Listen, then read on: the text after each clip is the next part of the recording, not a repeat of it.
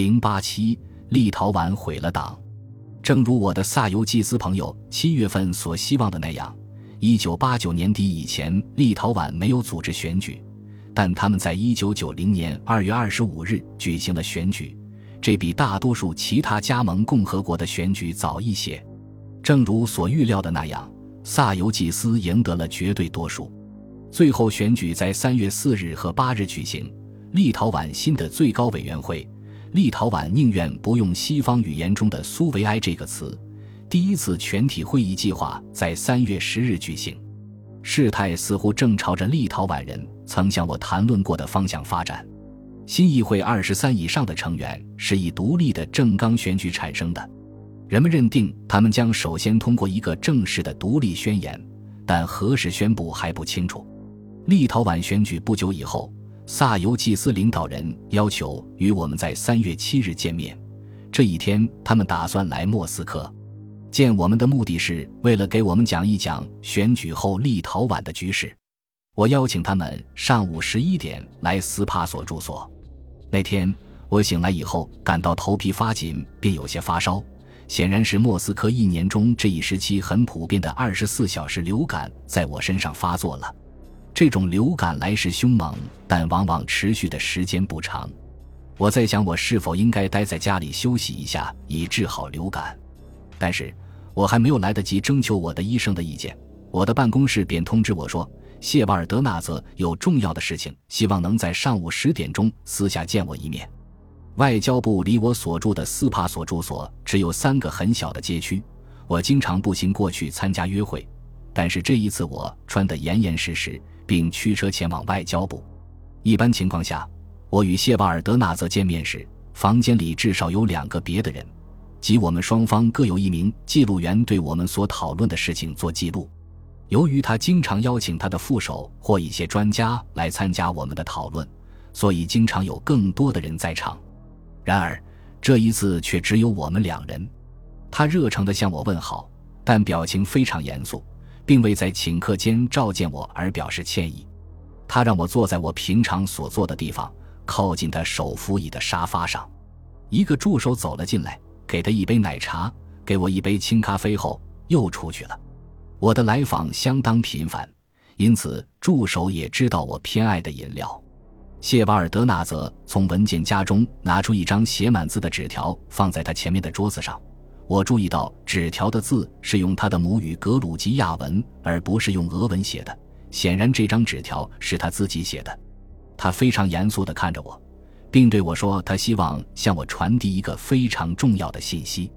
他想要我们理解，即将到来的这个周末，即三月十至十二日，对苏联的前途将是决定性的。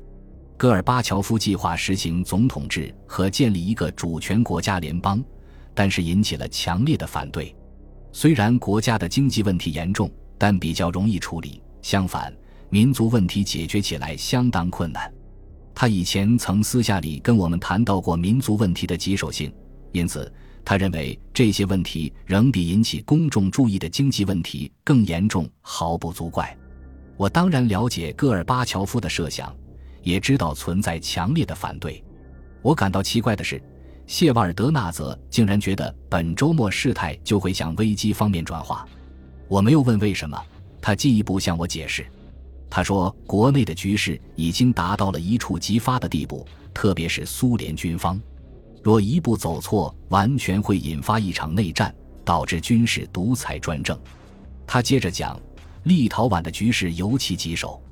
如果他的新议会在人民代表大会实行总统制提案之前就试图宣布独立的话，一场内战将不可避免。他没有准确详细的说明内战将如何开始，但他指出立陶宛有很多防御工事，并驻扎了许多军队。其言下之意是，苏联军方可能在没有取得戈尔巴乔夫同意的情况下夺取立陶宛的政权，他们甚至可能将戈尔巴乔夫赶下台。我瞥了一下手表，时间将近十点三十分，与立陶宛萨尤季斯领导人的会谈时间是十一点整。我觉得推迟这次会谈并不是很好，而且即使想推迟也来不及了。在萨尤季斯领导人来我住所之前，我没法通知他们会谈的时间已经改变，而且不与他们见面也没法解释清楚。他们肯定会告诉新闻界，许多人因此会得出结论说，美国对波罗的海沿岸诸国的政策已经有了变化。与立陶宛萨尤季斯领导人的会谈不得不如期举行，但我并非没有考虑谢瓦尔德纳泽的提醒，局势可能正像他所说的那样微妙。如果真是这样的话，有人会毫无证据地猜测，立陶宛人和美国大使间的任何接触都意味着美国正操纵着苏联的解体。对这些人而言，这将是支持用武力镇压立陶宛和其他波罗的海沿岸国家独立运动强有力的证据。我对谢瓦尔德纳则说：“我欣赏他的坦率，我相信我国政府理解他对局势的阐述，正如他所了解的那样。虽然我们从来不承认把波罗的海沿岸诸国强行并入苏联，但我们不会怂恿波罗的海沿岸诸国采取轻率的行动。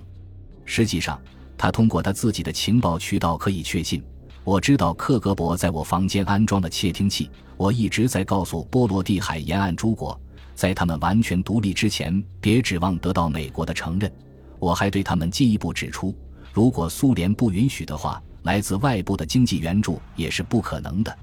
因此，当我们不提供任何建议，也不给予任何援助时，我们的政策相当于一个慎重的忠告。我接着说。至于我会见萨尤祭司领导人的事，按事先计划将在几分钟后进行。我认为不应推迟。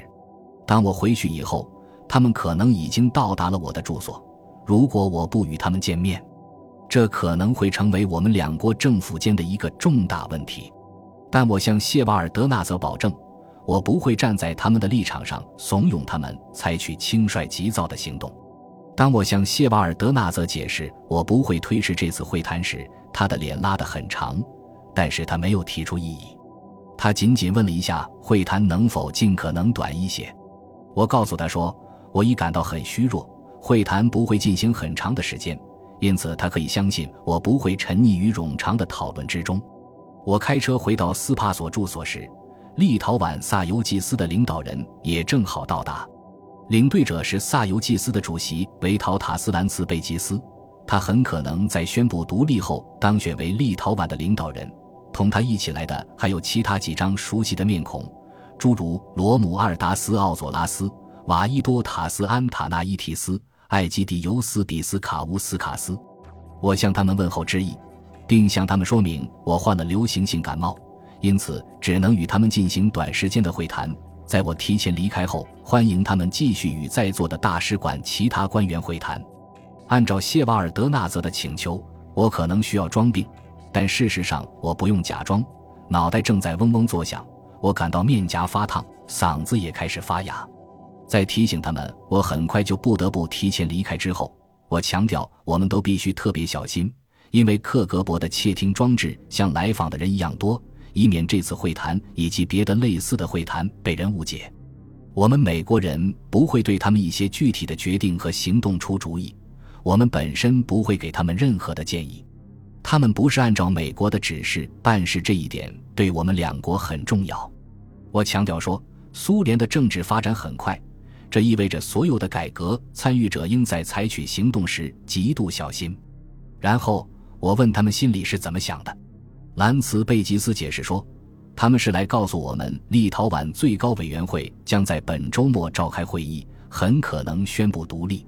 他们这次的来主要带着两个问题：第一，美国对立陶宛宣布独立将做出何种反应；第二，美苏之间在民族问题上是否达成过一些共识。”我回答说：“正如我在去年夏天对他们中的一些人说过的那样。”宣布独立不会引起美国的自动承认，通常只有当该政府能有效控制它的领土时，美国才会承认。仅仅宣布独立并不意味着控制领土，因此他们不应该期望得到美国的承认。